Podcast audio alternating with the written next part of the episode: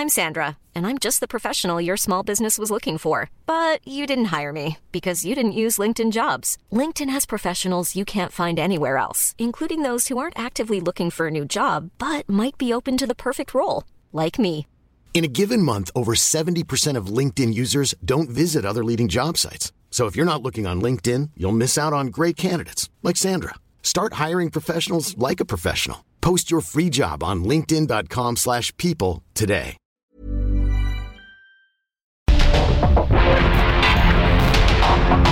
Porque el mundo actual no se entendería sin la economía, las finanzas y los negocios.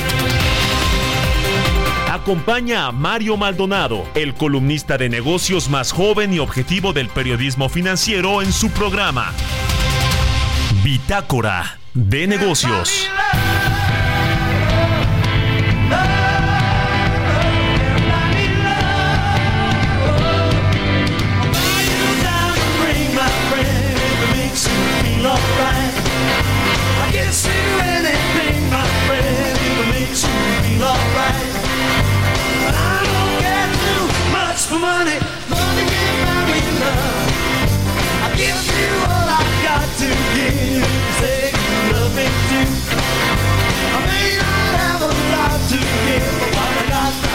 But I don't care too much for money. Money can buy me love. Can buy me love.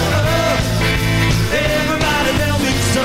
Can buy me love. No, no, no, no. Say you don't need no diamond ring, and I'll be satisfied.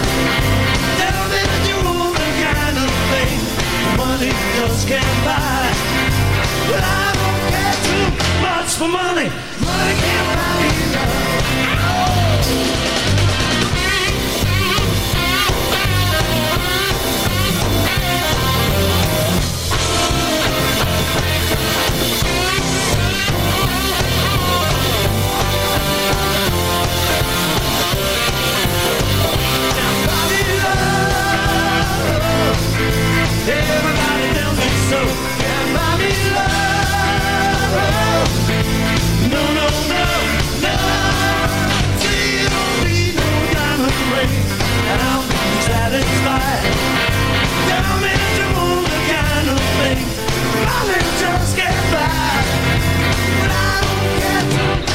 For money. Money can't buy me love. Can't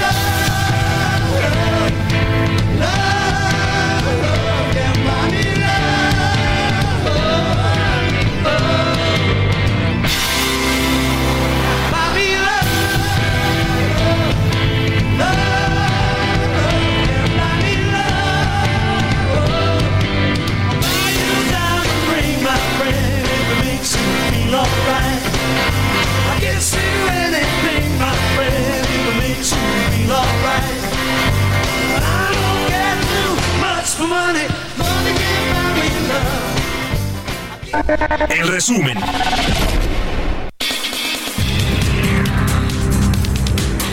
De acuerdo con el presidente Andrés Manuel López Obrador, el aumento a las tarifas de las autopistas y puentes concesionados al Fondo Nacional de Infraestructura y Caminos y Puentes Federales no será mayor a la inflación y detalló que Acapulco estará exento de dicho aumento.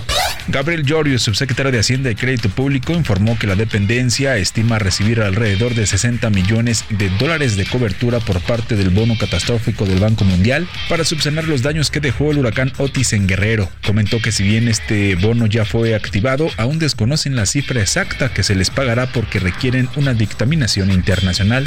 En el marco del nearshoring, la infraestructura necesaria para las operaciones de las empresas será determinante en el flujo de inversión hacia los estados mexicanos. Moody's Local México señaló que no todos los estados están posicionados para poder ejecutar el nivel de infraestructura necesaria y por ende estarán más limitados en su capacidad para captar un porcentaje mayor de inversión extranjera directa. La aspirante presidencial del Frente Amplio por México, México, Xochitl Gálvez, solicitó licencia para separarse de su cargo como senadora de la República por tiempo indefinido. Así se despidió en su último discurso como senadora. Hoy me despido de este Senado de la República con orgullo y mirando a mi país. Les digo, misión cumplida. Hoy, en esta última sesión del Senado, quiero hacer un llamado a la unidad de México. Dejemos atrás la confrontación y la polarización que tanto daño le han hecho a nuestro país. México no está bien, las cosas no marchan bien. Nuestro país está manchado de sangre y gritando por el abandono en la salud y en el campo con 63 votos a favor y 43 en contra, y luego de toda una discusión entre Morena y los partidos de oposición, el Pleno del Senado de la República aprobó la renuncia de Arturo Saldívar como ministro de la Suprema Corte de Justicia de la Nación. Se trata de la segunda renuncia que se aprueba en esta legislatura de la Cámara Alta. Campana.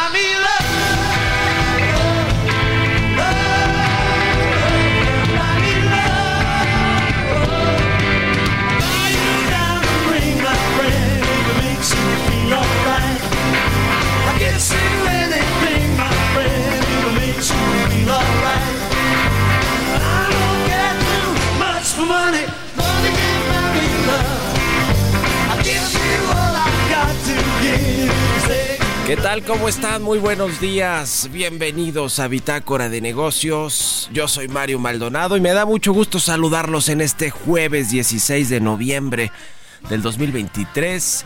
Estamos transmitiendo en vivo aquí en la cabina del Heraldo Radio, como todas las mañanas, en punto de las 6 que arrancamos. Eh, las noticias, la información, la barra informativa de esta estación del 98.5 de FM en la capital del país y en el Valle de México y nos escuchamos también en el resto de la República Mexicana. Así que a todos y a todas los que nos escuchan, muchísimas gracias. También en el eh, pues interior, en el interior de la República y en el sur de Estados Unidos, en el resto del mundo a través de las aplicaciones de radio por internet y a quienes nos siguen en el podcast de Bitácora de Negocios, a todos y a todas. De verdad, muchísimas, muchísimas gracias. Y comenzamos con un poquito de música y de resumen. Estamos escuchando a Paul McCartney toda esta semana a el ex Beatle que estuvo presentándose el martes en el Foro Sol y hoy es su segundo concierto aquí en la capital del país. El gran Paul McCartney, esta canción se llama Can't Buy Me Love, es de, eh, es de su álbum eh, A Hard Day's Night. Y bueno, pues eh, esta canción es de The Beatles, fue lanzada en marzo de 1964, fue escrita por Paul McCartney y acreditada a la asociación Lennon-McCartney, este dúo eh, legendario sin duda alguna de la música inglesa, pero de la música universal. Así que por eso estamos escuchando hoy a Sir Paul McCartney. Y vámonos, vamos a entrarle ahora sí a los temas, a la información. Vamos a hablar con Roberto Aguilar en breve. Lo más importante que sucede en las bolsas y en los mercados financieros del mundo. China dispuesta a ser socio y amigo de Estados Unidos, dice su presidente Xi Jinping a empresarios. Ayer hubo una reunión de alto nivel en el marco de la APEC, donde hoy, por cierto, va a ir el presidente López Obrador. Los mercados ven pocos avances, sin embargo, en esta reunión con Joe Biden y Xi Jinping. Exportaciones japonesas se frenan en octubre y aumenta el riesgo de recesión técnica. Aprobada nueva ley del mercado de valores ayer y se, hizo historia en el Congreso, a veces para bien, como es este caso de la ley del mercado de valores, que busca sumar al financiamiento bursátil a empresas medianas y pequeñas. Bueno, ese es un gran reto, el, mercado de valores mexicano, el, el mercado, pues sí, de valores accionarios, sobre todo de ofertas públicas, pues está está de capa caída ya desde hace años, años viene arrastrando esta crisis. Las dos bolsas, la Bolsa Mexicana de Valores y la Bolsa Institucional de Valores. Vamos a hablar también con Gerardo Flores, como todos los jueves. Vamos a hablar de un estudio que documenta que si hay prácticas indebidas en el mercado de publicidad digital en México, lo detectó la Comisión Federal de Competencia Económica y emplazó a empresas por probables prácticas anticompetitivas en el mercado de publicidad digital. Vamos a hablar también con Stephanie Enaro, experta en temas de geopolítica, eh, sobre esta reunión de Joe Biden y Xi Jinping.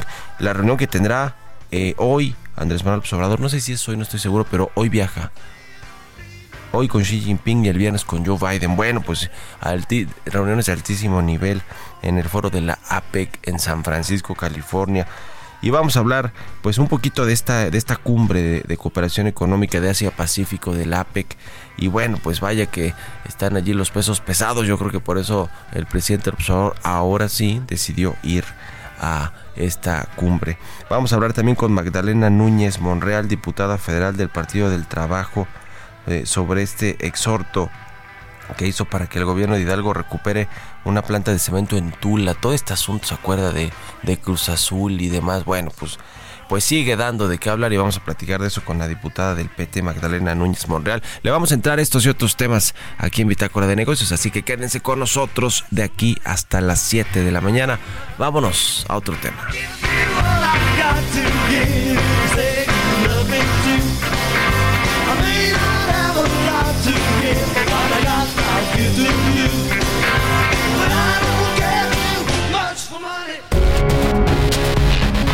El editorial.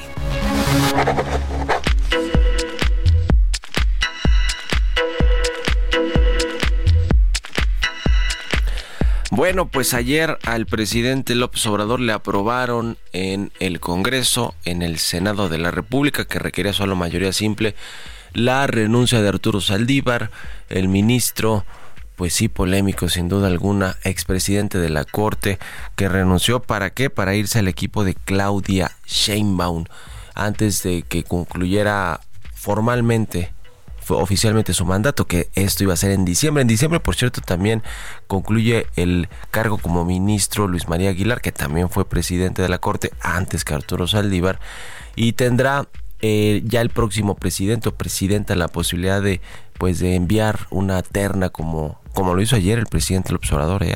Apenas le aprobó el Senado por mayoría simple la, la renuncia de Arturo Saldívar, ya propuso una terna eh, y bueno, pues eh, vaya que dio de qué hablar. ¿Por qué? Pues porque el presidente no quiere, no quiere eh, independencia, autonomía del Poder Judicial, quiere que los jueces defiendan lo que él considera que deben defender. En este caso, los ministros o ministras. No le resultó y se ha quejado de eso con los primeros, con las primeras dos propuestas, que fue la de Margarita Ríos Farjat y la de Juan Luis González Alcántara. Que, que pues han demostrado independencia, autonomía y más bien se han pegado, digamos, al otro, al otro grupo de la corte, de, de los que vienen de carrera judicial, aunque ellos no vienen de carrera judicial. Y quienes sí les resultó fue eh, Yasmín Esquivel y Loreta Ortiz. Y ahora, bueno, pues busca poner alguna de sus incondicionales. ¿Quiénes están en esta terna que envió el presidente Andrés Manuel López Obrador al Senado?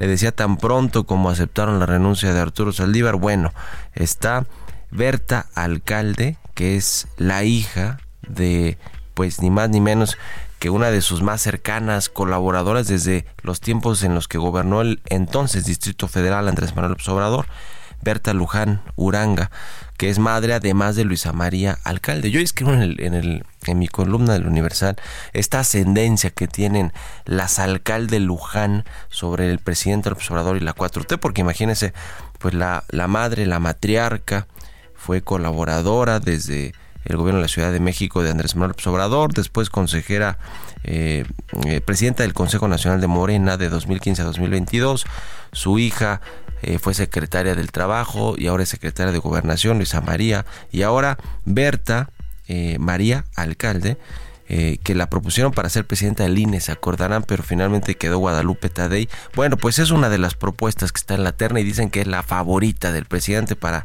que llegue a la Suprema Corte de Justicia.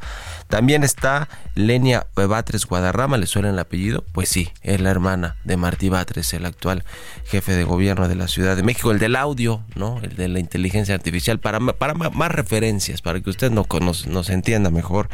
Y también María Estela Ríos González, que es la actual consejera jurídica de la presidencia. Así que ya el presidente López Obrador en su, en su administración habría podido promover a, a cinco integrantes de la Corte, le decía dos que no considera que, que, le, que le fueron muy afines. Y, y, lo cierto es que de estas cinco, cuatro son mujeres. Ya le, ya le decía Margarita Ríos, Yasmín Esquivel, Loreta Ortiz ahora será Berta María Alcalde, con todo lo que esto significa en términos de independencia y autonomía del Poder Judicial y con lo que significa en términos de la reforma que quieren impulsar para el próximo eh, septiembre, para el septiembre del próximo año, ya con una nueva legislatura instalada y con una nueva presidenta o presidente, eh, electo por lo menos. Ya veremos qué sucede. ¿Ustedes qué opinan? Escríbanme en mi cuenta de X arroba Mario Mal y en la cuenta arroba Heraldo de México. Políticas públicas y macroeconómicas.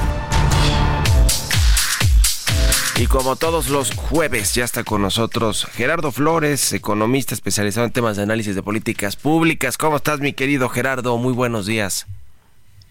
Muy buenos días, Mario. Muy bien, muchas gracias. Un saludo Gusto para saludarte como siempre. ¿Cómo ves este tema de el emplazamiento que hizo la Comisión Federal de Competencia Económica a empresas en el mercado de servicios de publicidad digital por probables prácticas anticompetitivas? Pues mira, eh, mm, muy interesante para empezar porque eh, esto se inscribe en una, digamos, en un contexto internacional en el que varias autoridades de competencia de diversos países han estado iniciando procedimientos de investigación justo por eh, haber detectado conductas anticompetitivas en el mercado de publicidad digital de sus respectivos países. Eh, la Unión Europea, por ejemplo, en junio de este año, eh, pues detectó o señaló que había detectado eh, uno eh, que un agente económico, particularmente Google, tenía eh, posición dominante en el mercado de publicidad digital en la Unión Europea.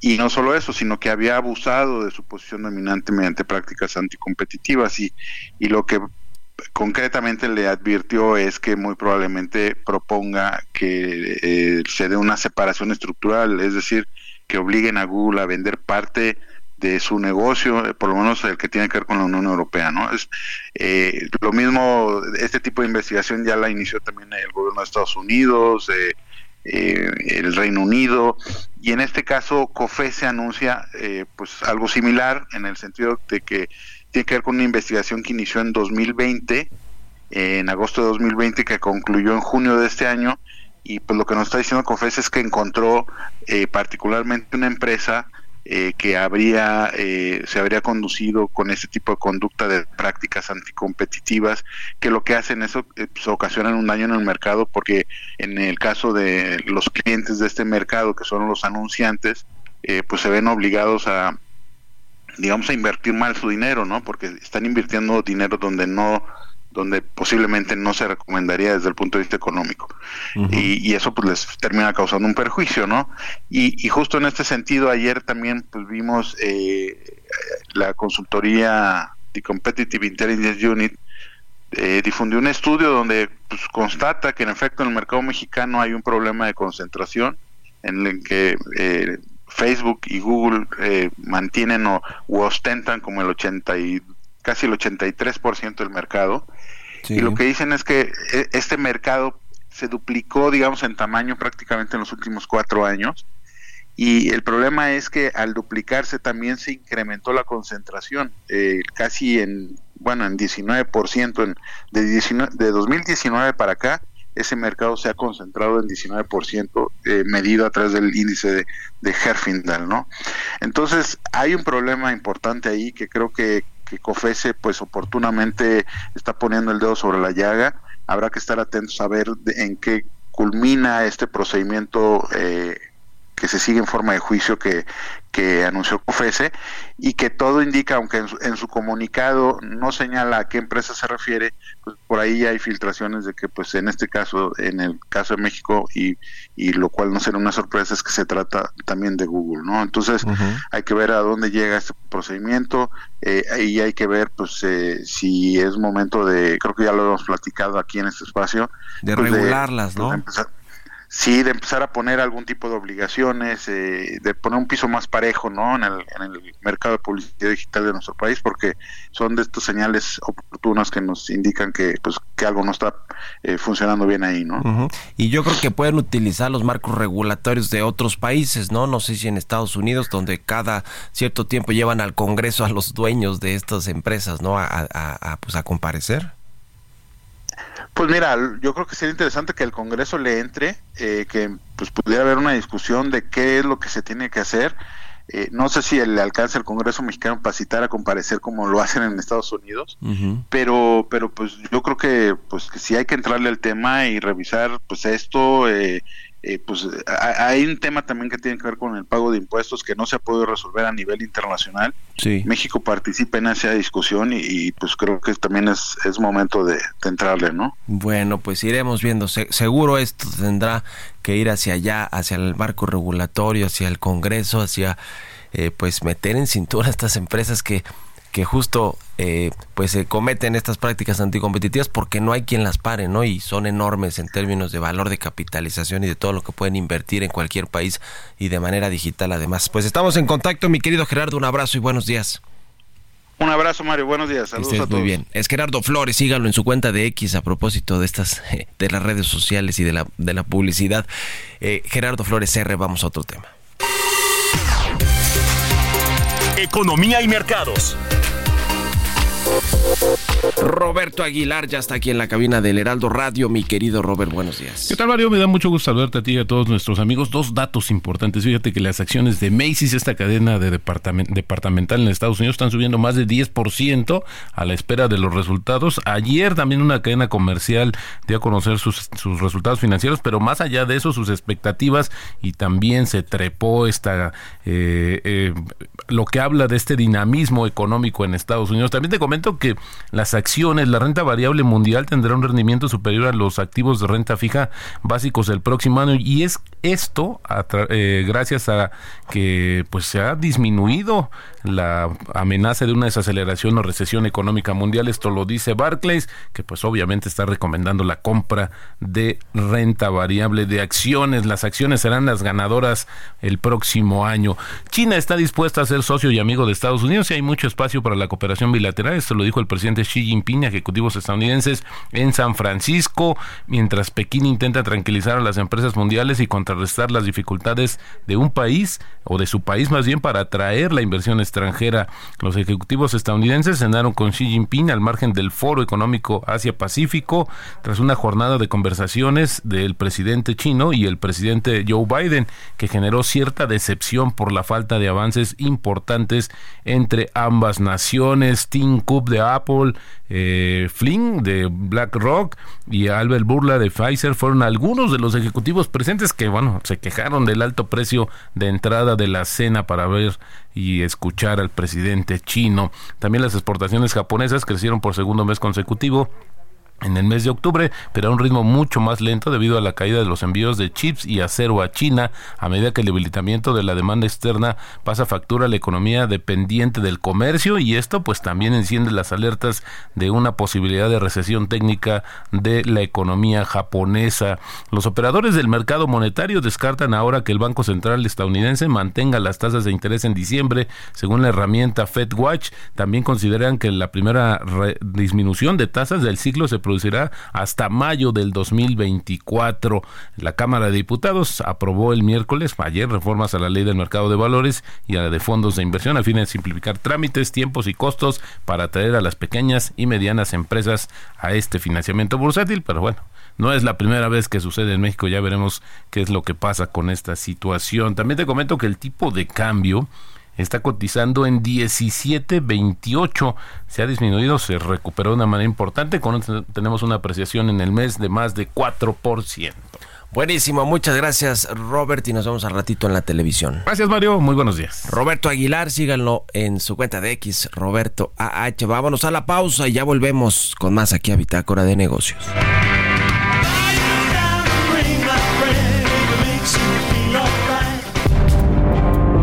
En un momento continuamos con la información más relevante del mundo financiero en Bitácora de Negocios con Mario Maldonado.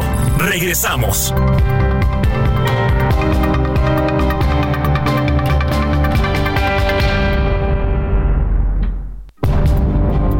Estamos de vuelta en Bitácora de Negocios con Mario Maldonado. Una vez restablecido la normalidad del suministro eléctrico en Guerrero, la CFE destina más de 3.300 trabajadores a revisar colonia por colonia y casa por casa las instalaciones particulares afectadas con el fin de brindar apoyo a todos aquellos que lo requieran. La CFE ha acompañado al pueblo de Guerrero antes, durante y después.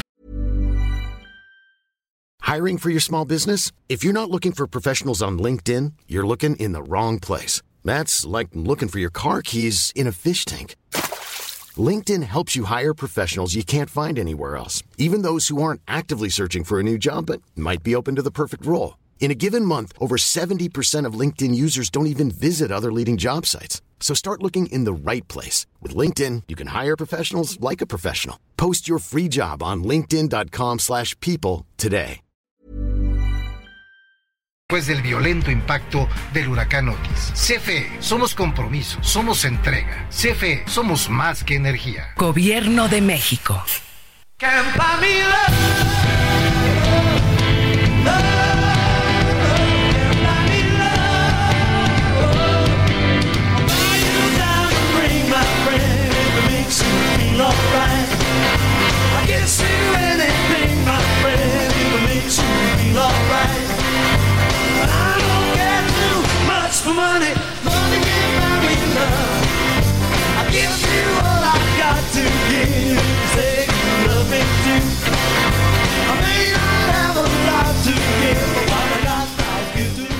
Ya estamos de regreso aquí en Bitácora de Negocios. Son las 6 de la mañana con 31 minutos, tiempo del centro de México.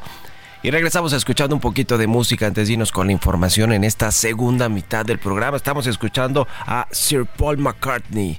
Se llama Can't Buy Me Love esta canción. Y la escuchamos a propósito de que hoy va a presentarse en su segunda fecha en la Ciudad de México en el Foro Sol. Paul McCartney, que abarrotó el martes pasado el Foro Sol y dejó un muy buen sabor de boca a todos sus fans en México. Esta canción es una de The Beatles que se lanzó en marzo de 1964. Fue escrita por Paul McCartney y se acredita esta asociación John Lennon Paul McCartney. Que bueno, trabajaron muchas de estas canciones que hicieron famosos y legendarios a los Beatles.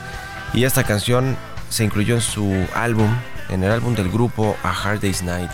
Así que bueno, por eso estamos escuchando a el gran Paul McCartney y con esto nos vamos al segundo resumen de noticias con Jesús Espinosa.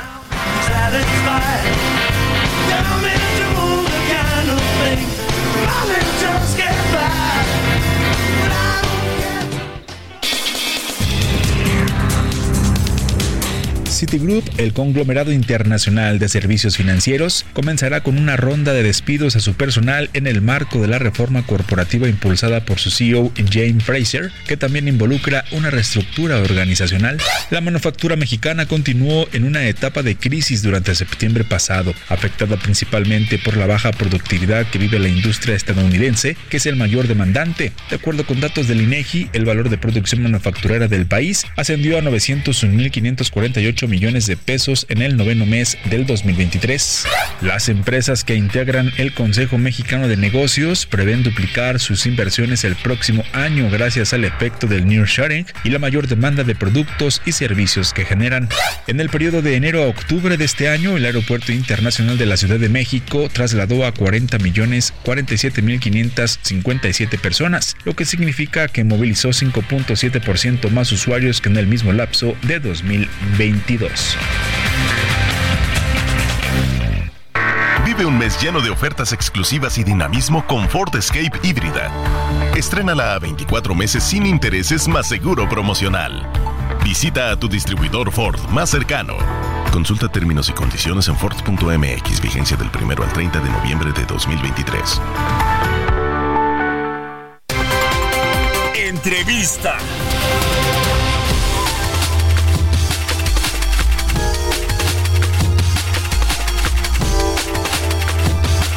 Bueno, ya le decía al inicio del programa sobre esta cumbre eh, del Foro de Cooperación Económica Asia-Pacífico, APEC, en la que están pues reunidos eh, mandatarios de altísimo nivel, como el caso de Joe Biden, el presidente de los Estados Unidos, y el presidente de China, Xi Jinping, quienes son pues los eh, eh, mandatarios de los dos de las dos potencias económicas y militares quizá más relevantes del mundo. Vamos a platicar de todo esto y también de la visita del presidente López Obrador allá a San Francisco, a esta, a esta cumbre de la APEC, eh, para reunirse también con Xi Jinping y con Joe Biden. Vamos a hablar de esto con Stephanie Enaro, ella es experta en temas de geopolítica, conferencista, columnista. ¿Cómo estás, Stephanie? Muy buenos días, qué gusto saludarte.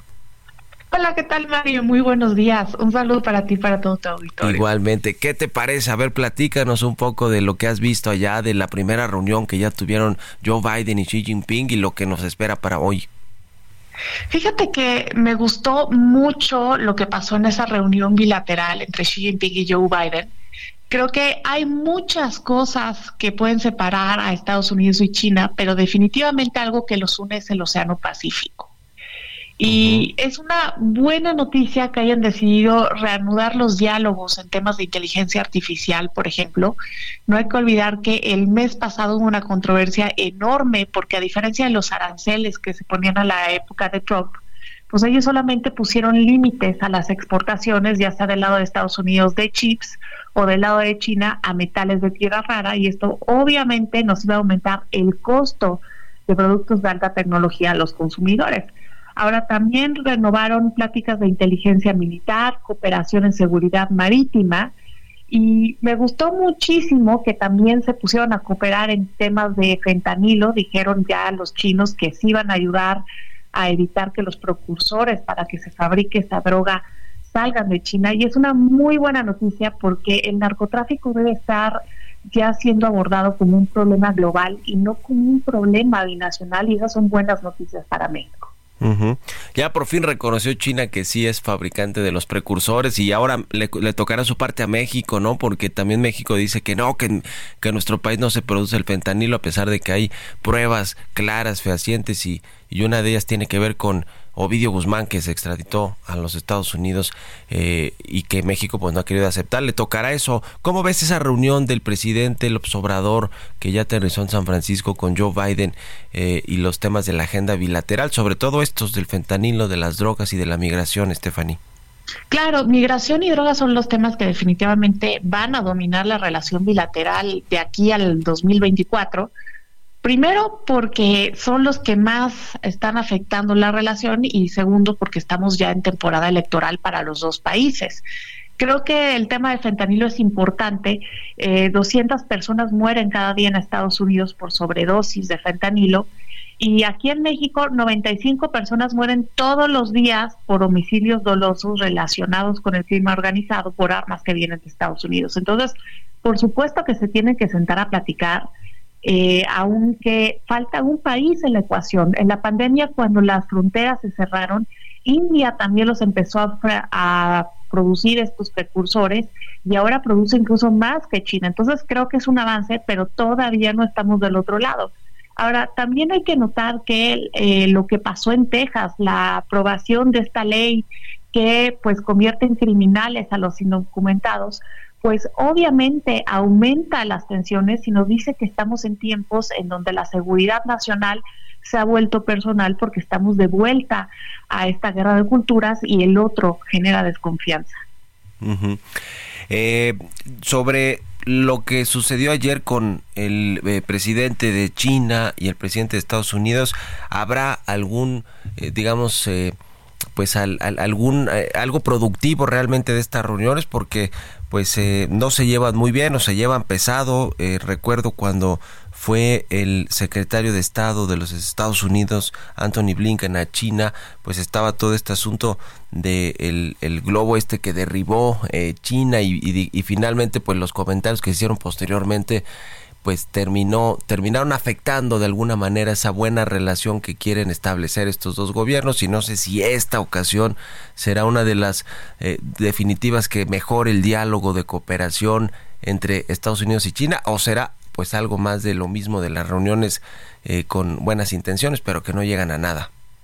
Yo creo que hay un buen indicador porque al terminar eh, esta reunión, Joe Biden en una conferencia de prensa dijo que pues Xi Jinping era dictador en un sentido y ese sentido es que pues él preside un país que es gobernado por un partido comunista, pero ya no se portó tan agresivo como en otras ocasiones. Y creo que es importante notar que en los conflictos globales, como la guerra entre Rusia y Ucrania o el conflicto entre Israel y Hamas, pues están de los del lado contrario y ahora se juntan en Estados Unidos para platicar de cosas que los unen y me gustó mucho lo que dijo Xi Jinping porque dijo el planeta es lo suficientemente grande para que los países puedan tener éxito, para que estos dos países puedan tener éxito. Y eso es justamente lo que necesitamos en un mundo tan polarizado y tan complicado esto. Ya necesitamos menos confrontación, porque si no, los platos, los platos rotos los pagamos los de siempre, Mario.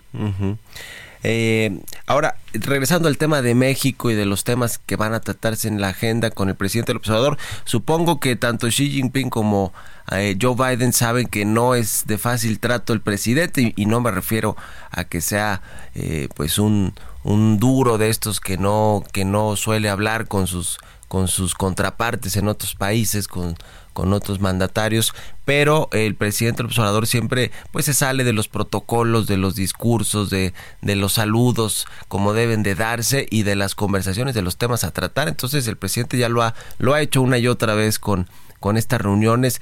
Eh, eh, ¿Crees que se va a dar a conocer realmente de todo lo que se platicó en estas reuniones de alto nivel del presidente López Obrador o quedará pues todo muy al margen de, de, los detalles y se hablará pues de generalidades de pues sí el, el tema de las drogas la migración la relación quizá económica eh, y el fentanilo o si van a entrar en detalles qué crees que estén pensando los presidentes de Estados Unidos y de China respecto a estas reuniones con López Obrador Stephanie Mira, yo creo que todo puede ser positivo mientras esta reunión no se convierte en otra mañanera. Acuérdate que cuando fue la visita de, de, Trudeau y Biden, pues se pasó media hora hablando y ya no sabían qué hacer ni Trudeau ni Biden. Entonces, si eso no pasa, creo que pueden salir cosas muy buenas por el efecto de que va a tener el nearshoring en nuestro país. Acuérdate que a raíz de la pandemia, de la guerra en Ucrania, la globalización ya se convirtió en una regionalización y México es vital para Estados Unidos, para esta competencia de bloques que vuelve a tomar importancia. Y aquí no solamente le interesa a Estados Unidos, también hay un lado chino del nearshoring que incluso hace unas semanas vino gente del Ministerio de Finanzas chino a compartir su visión, a redondearla y México va a adquirir un papel estratégico muy importante a pesar de esta administración. Entonces también viéndolo por propaganda electoral de ambos eh, lados, pues sí se tienen que comentar los efectos positivos y el regreso de la inflación y la difícil situación económica a nivel mundial, pues van a forzar a los países a hacer un mayor esfuerzo. Pues va a estar muy interesante. Joe Biden tiene 80 años, Xi Jinping 70, eh, los mismos que cumplió el presidente López Obrador esta semana, 70 años de edad pues yo creo que van podrán entenderse y ojalá que como dices no sucedan estas cosas como sucedió con con el primer ministro de Canadá, con Justin Trudeau y, y este monólogo, este diálogo que que pues sí, justo era eso, ¿no? Rayaban en el monólogo que hizo el presidente López Obrador. Eh, y, yendo al tema de las elecciones, efectivamente el próximo año hay elecciones presidenciales en México y de muchos otros cargos, y en noviembre, en junio y en noviembre en Estados Unidos. ¿Cómo estás viendo el tema ya en Estados Unidos con las elecciones, con Joe Biden y Donald Trump, que todo parece van a volver a enfrentarse en estas, en estas elecciones, Stephanie? Así es, y Donald Trump tiene la ventaja. Si hoy fueran las elecciones de Estados Unidos, Donald Trump le ganaría eh, por entre 8 y 10 puntos de ventaja a Joe Biden. Y fíjate que lo que más le está ayudando a Donald Trump primero es que la gente tiene más confianza en él para la economía de Estados Unidos, piensan que les va a ir mejor. Y también la edad. Mucha gente piensa que ya por su edad Joe Biden ya no está facultado para dirigir al país y esto obviamente le ayuda. Bueno, pues ya veremos qué eh, sucede. Esta reunión de la APEC eh, termina cuando este fin de semana, ¿verdad? Así es, este fin de semana y hoy es la participación estelar del presidente de México. Hay que estar muy pendientes, muy Mario. Pendientes, sí. Todo puede suceder. Esperemos que haya un diálogo y no un monólogo. Bueno, pues para empezar, el presidente decidió ir, sí, a esta cumbre porque no le gustan este tipo de foros internacionales. Normalmente mandaba su canciller Marcelo Ebrard y ahora eh, la canciller Bárcena pues también ha ido a varios foros internacionales. Qué bueno que decidió sí ir porque pues es una reunión de, de muy alto nivel con estos dos presidentes de los de las potencias que son Estados Unidos y China y vamos a ver cómo cómo resulta todo el tema y lo estaremos comentando, Estefany. Te agradezco como siempre estos minutos. A ti, Mario, muy buenos días. Y nada más recordar que con esto la orientación cambia de norte a sur y ya vamos a estar viendo hacia el Pacífico, donde nuestra relación con Estados Unidos podría reorientarse. Estaremos pendientes. Sí, sí. Estamos pendientes. Gracias, Stephanie Enaro. Ella es especialista en todos estos temas eh, internacionales, geopolíticos, conferencista y columnista, y está también muy activa siempre en sus redes sociales. Eh, eh, sígala ahí en su cuenta de X. 6 con 45 minutos. Vámonos a otra cosa. Aprovecha un mes lleno de ofertas exclusivas y experiencias únicas con Ford Territory. Estrénala a 24 meses con tasa de 9.99% y seguro sin costo. Visita a tu distribuidor Ford más cercano. Consulta términos y condiciones en Ford.mx, vigencia del 1 al 30 de noviembre de 2023. Historias empresariales. Bueno, pues el gobierno de México confirmó que la empresa de Elon Musk, Starlink, eh, ganó una licitación para ofrecer el servicio de Internet de alta velocidad y de forma gratuita a zonas de difícil acceso en México. Pues con tantos problemas que ha tenido la estrategia de Internet para todos, con, eh, con la propia CFE Telecom, con el gobierno que rescató al TAN y que no le ha salido tampoco esa jugada. El TAN era una empresa privada, una, una asociación público-privada que no funcionó, que tuvieron que rescatar y que tampoco ha servido de mucho porque no se ha podido echar a andar bien a bien esa, esa red compartida de Altán, tampoco CFE Telecom. Esta semana estuvo Manuel Barlet, que por cierto se quedó dormido, ¿no? Allí en la conferencia del presidente López Obrador. Bueno, eh, en fin, pues eh, no muy eficientes estos funcionarios, porque imagínense si se quedan dormidos en la en plena mañanera. Bueno, también luego los discursos del presidente, ya hablamos con Stephanie Enaro de que se convierten en monólogos larguísimos, en disertaciones larguísimas del presidente López Obrador, pero eh, pues no, no ha sido, eh, entre otros, muchos otros programas que no ha podido completar el presidente y que no han sido exitosos, está este de ofrecer internet a todos los rincones de México, sin duda alguna. Nos platica del tema Giovanna Torres. El coordinador de la Estrategia Digital Nacional de la Presidencia de la República, Carlos Emiliano Calderón, confirmó la contratación de la empresa Starlink de Elon Musk para proveer de Internet y telefonía celular al país. Calderón confirmó que el gobierno de México adquirió los servicios de transferencia de datos de la empresa del magnate sudafricano y agregó que la compañía proveerá al país de servicios a través de dos contratos. El primero será para otorgar servicio de Internet con un alcance de 5 mil a 10 mil servicios por un importe mínimo de 778 millones de pesos y un máximo de 1.500 millones de pesos. El segundo contrato con Starlink es para proveer servicios de telefonía celular. Según el funcionario, el acuerdo es para otorgar de mil a dos mil servicios de telefonía por una cantidad que va de 887 millones de pesos a más de 1.700 millones de pesos. Asimismo, se informó que la Comisión Federal de Electricidad será la empresa encargada de gestionar los servicios para todos los mexicanos. Los contratos con la empresa de Elon Musk estarán vigentes hasta diciembre del 2026. Calderón también informó que hasta el momento se tiene un avance de cobertura nacional de telefonía móvil en el 94.5% de la población, es decir, que 119 millones 126 mil 994 mexicanos ya cuentan con este servicio. Para Bitácora de Negocios, Giovanna Torres.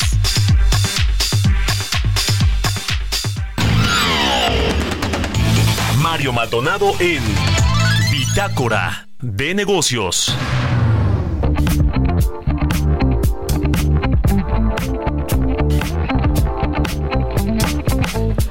Y ya le decía, vamos a eh, platicar con la diputada federal del Partido del Trabajo, Magdalena Núñez Monreal. ¿Cómo está, diputada? Buenos días.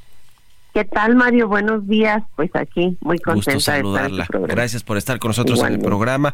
La Cámara de Diputados aprobó un exhorto para que el gobierno de Hidalgo recupere la planta de cemento de Tula, que tiene que ver con todo este asunto de la Cruz Azul y todo este eh, tema, ¿verdad? Efectivamente, como todos sabemos o nos hemos enterado, el litigio por el control de la eh, cooperativa Cruz Azul, pues ha sido un litigio de mucho tiempo. Y, en todo este proceso pues ha habido una serie de demandas contra demandas y finalmente quienes hoy están al frente de esa cooperativa el licenciado Víctor Manuel este, Velázquez pues es quien eh, entregó y, y presentó ante su servidora y el grupo parlamentario del PT pues toda la documentación legal de las resoluciones judiciales donde finalmente eh, se le reconoce pues el derecho que tiene por haber logrado pues encabezar la directiva del Cruz Azul y eh, de que se le haga entrega de esa instalación pues a los legítimos ahora representantes y es con esta este, solicitud que se presentó con nosotros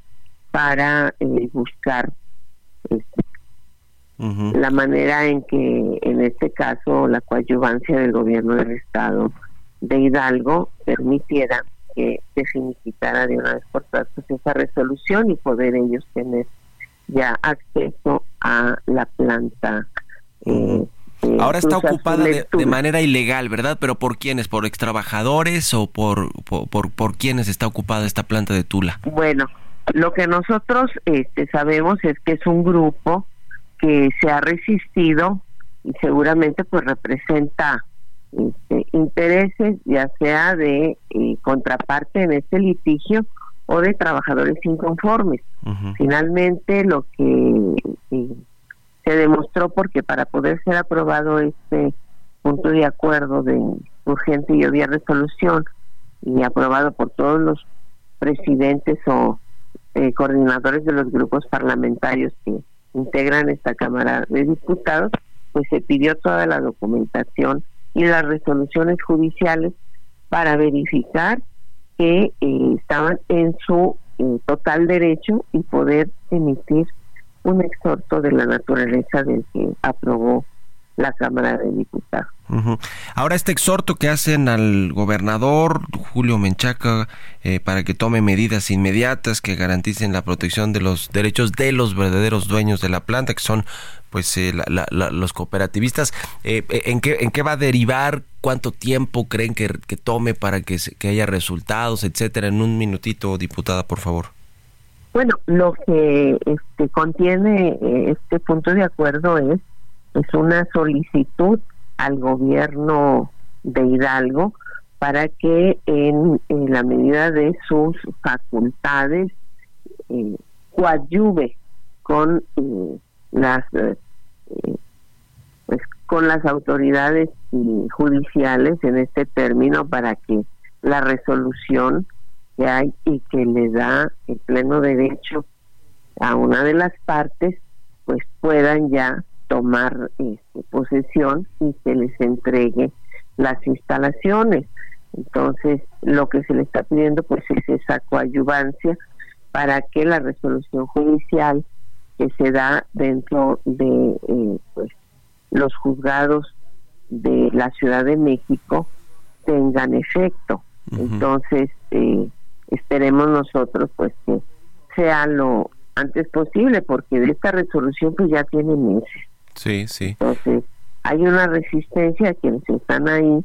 Bueno, no solamente es un legítimo derecho de los cooperativistas que, tienen eh, legalmente la representación ya. de, de todos los, los dueños en esta cooperativa, y sabemos pues, que es un litigio de mucho tiempo, es una discusión de, de, bueno, mucho, Pues vamos a estar eh, pendientes eh, de esto. Nos va a caer la guillotina ahora, diputada, pero le agradezco estos minutos y muy buenos Al días. contrario. Que esté muy Buen bien. día, Hasta Mario. luego. Con esto Hasta nos luego. despedimos. Muchas gracias por habernos acompañado. Se quedan con Sergio y Lupita y nosotros nos vamos a la televisión. Nos escuchamos mañana aquí tempranito a las seis. Muy buenos días. Esto fue Bitácora de Negocios con Mario Maldonado.